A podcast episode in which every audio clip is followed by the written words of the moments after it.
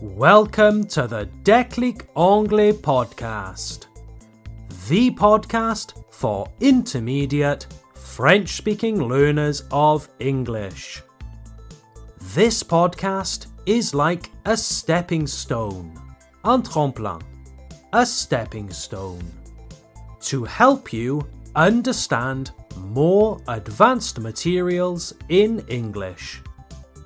There is a transcript, une transcription, a transcript, available for this and every episode of this podcast. You can download the transcript for free from the link in the description of this episode. Or go to www.declicanglais.com slash podcast. That's declicanglais.com slash podcast. Hi there, everyone. It's my pleasure to welcome you back to another interesting episode of the Déclic Anglais podcast. My name is Tom. I am your host and guide to the English language. In this episode, we are again exploring phrasal verbs. Phrasal verbs. And today, especially, we are looking at phrasal verbs that you can use to talk about fitness and hobbies. Tom, rappelle-moi juste, qu'est-ce qu'un phrasal verb? In French, you call phrasal verbs un verbe à particule. The French language does not have phrasal verbs. And that makes phrasal verbs a little difficult for francophones to understand. A phrasal verb, un verbe à particule, is composed of two parts.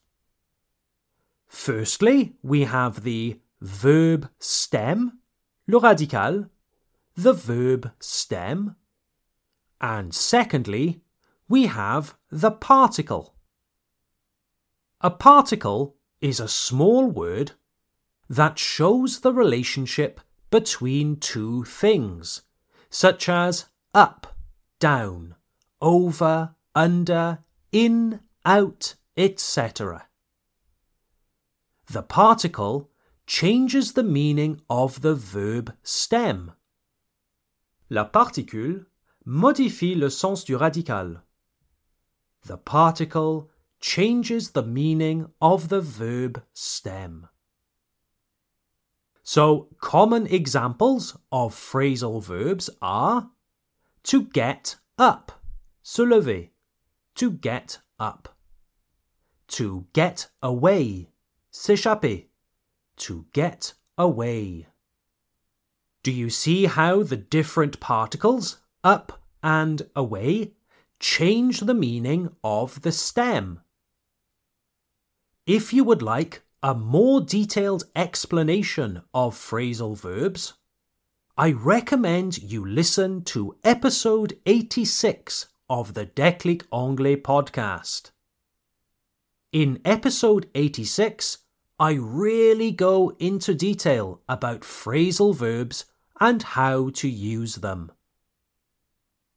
So, a common question I hear is Comment suis-je censé me souvenir de ces verbes à particules Il y en a tellement et ils se ressemblent tant.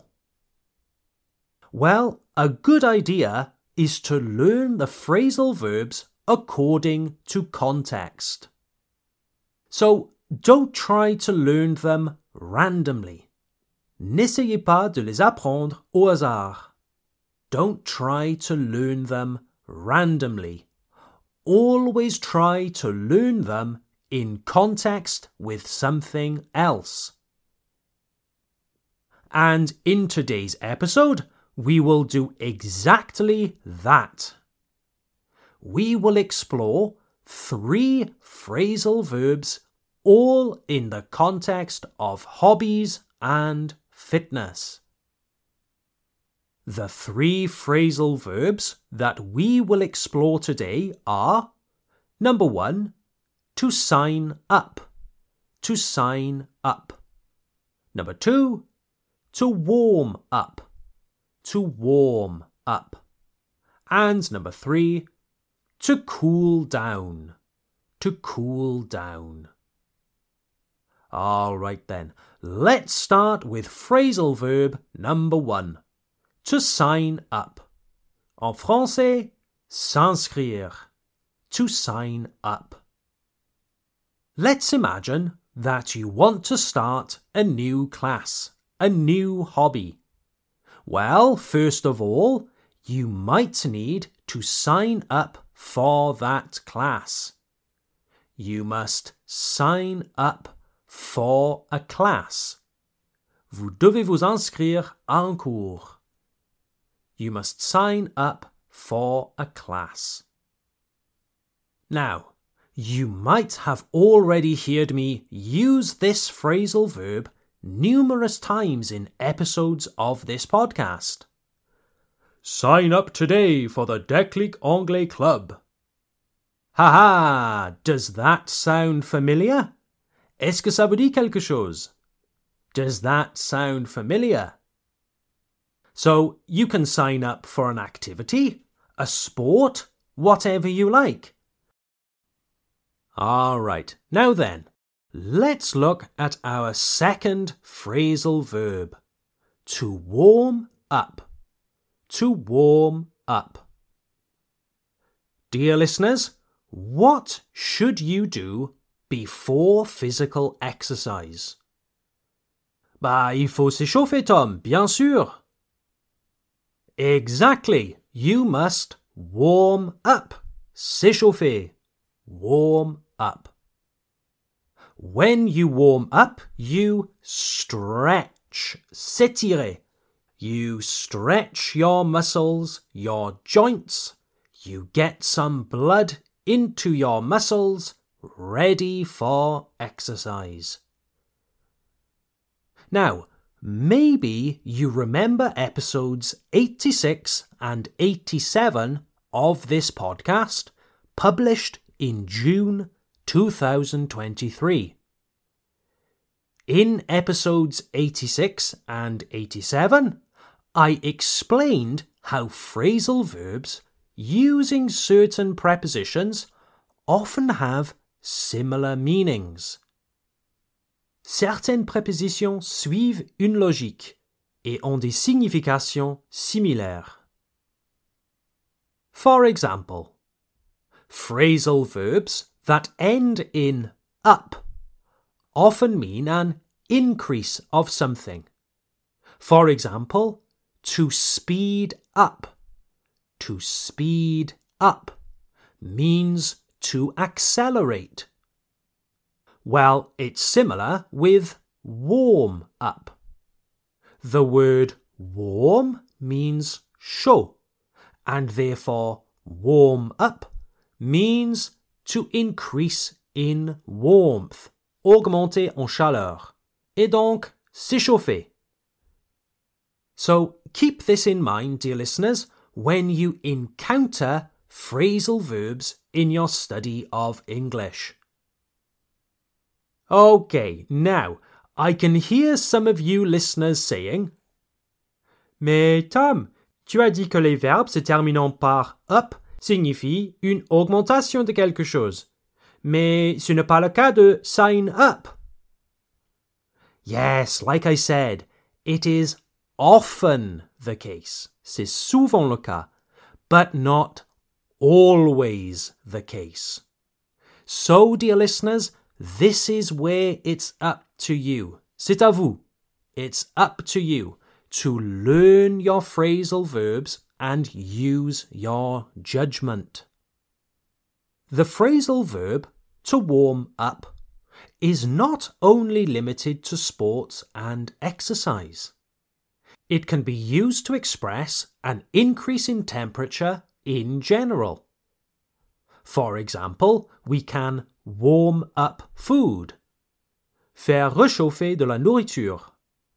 We can warm up food.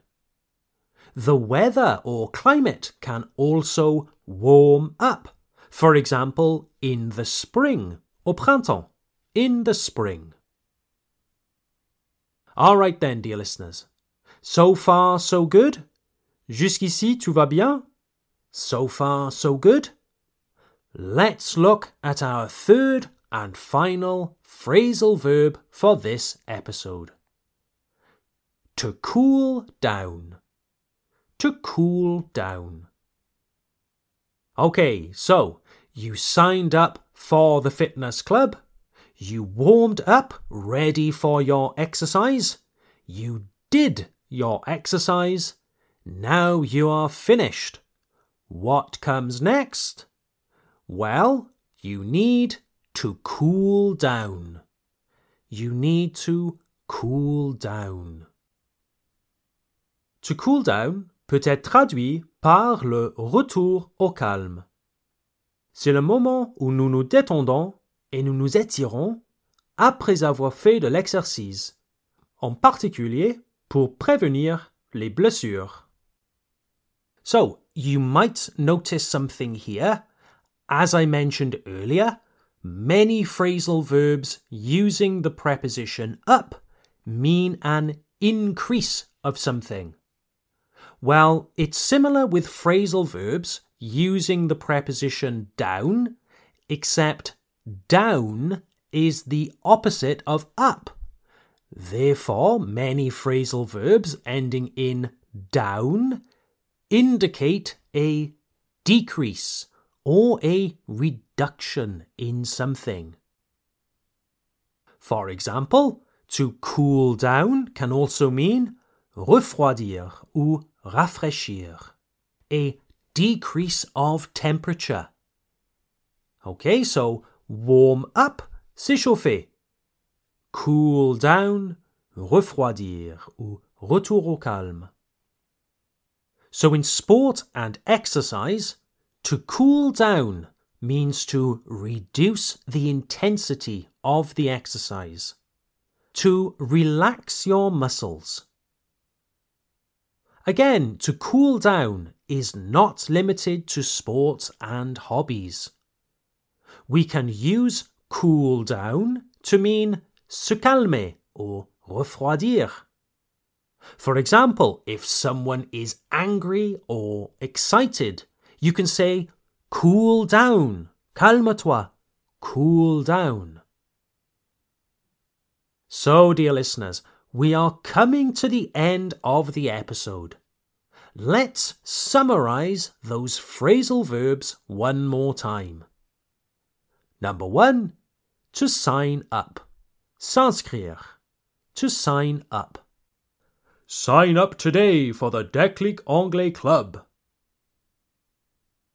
Number two, to warm up. S'échauffer.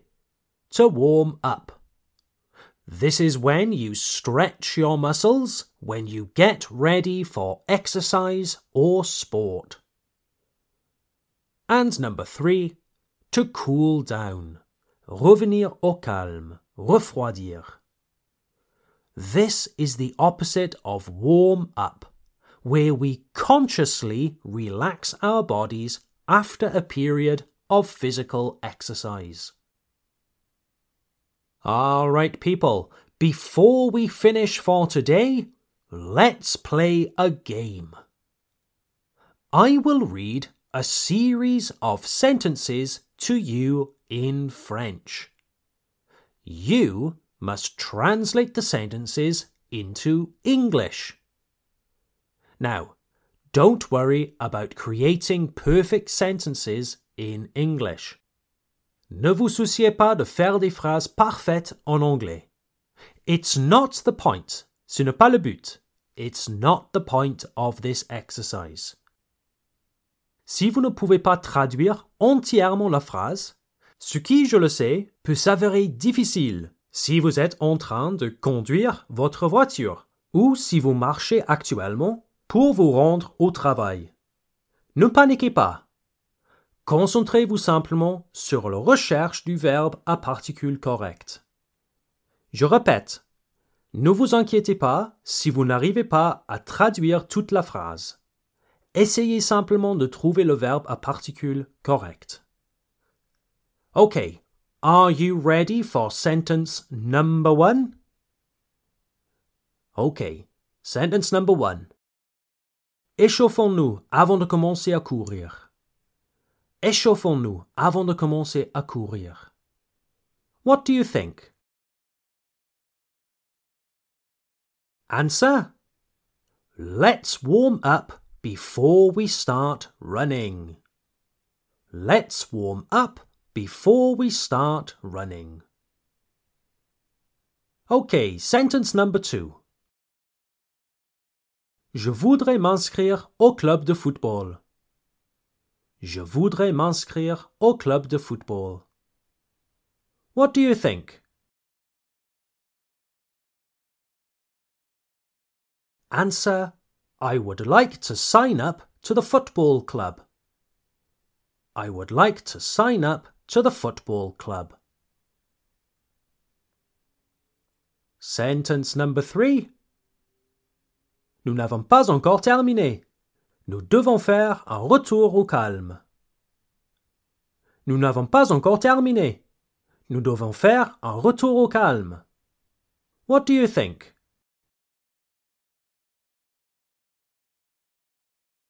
Answer. We are not finished yet. We must cool down. We are not finished yet. We must cool down. Sentence number four. Réchauffons la soupe avant de la manger. Réchauffons la soupe avant de la manger. Answer. Let's warm up the soup before eating it. Let's warm up the soup before eating it. And sentence number five. Oh, la soupe est trop chaude maintenant. Attendons qu'elle refroidisse. Oh, la soupe est trop chaude maintenant. Attendons qu'elle refroidisse. Answer. Now the soup is too hot. Let's wait for it to cool down. Now the soup is too hot. Let's wait for it to cool down. There you have it, dear listeners. Well done. Thank you for listening to this episode of the Déclic Anglais podcast.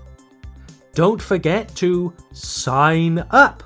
Haha, there's that word again. Don't forget to sign up for the Déclic Anglais Club, our online learning platform.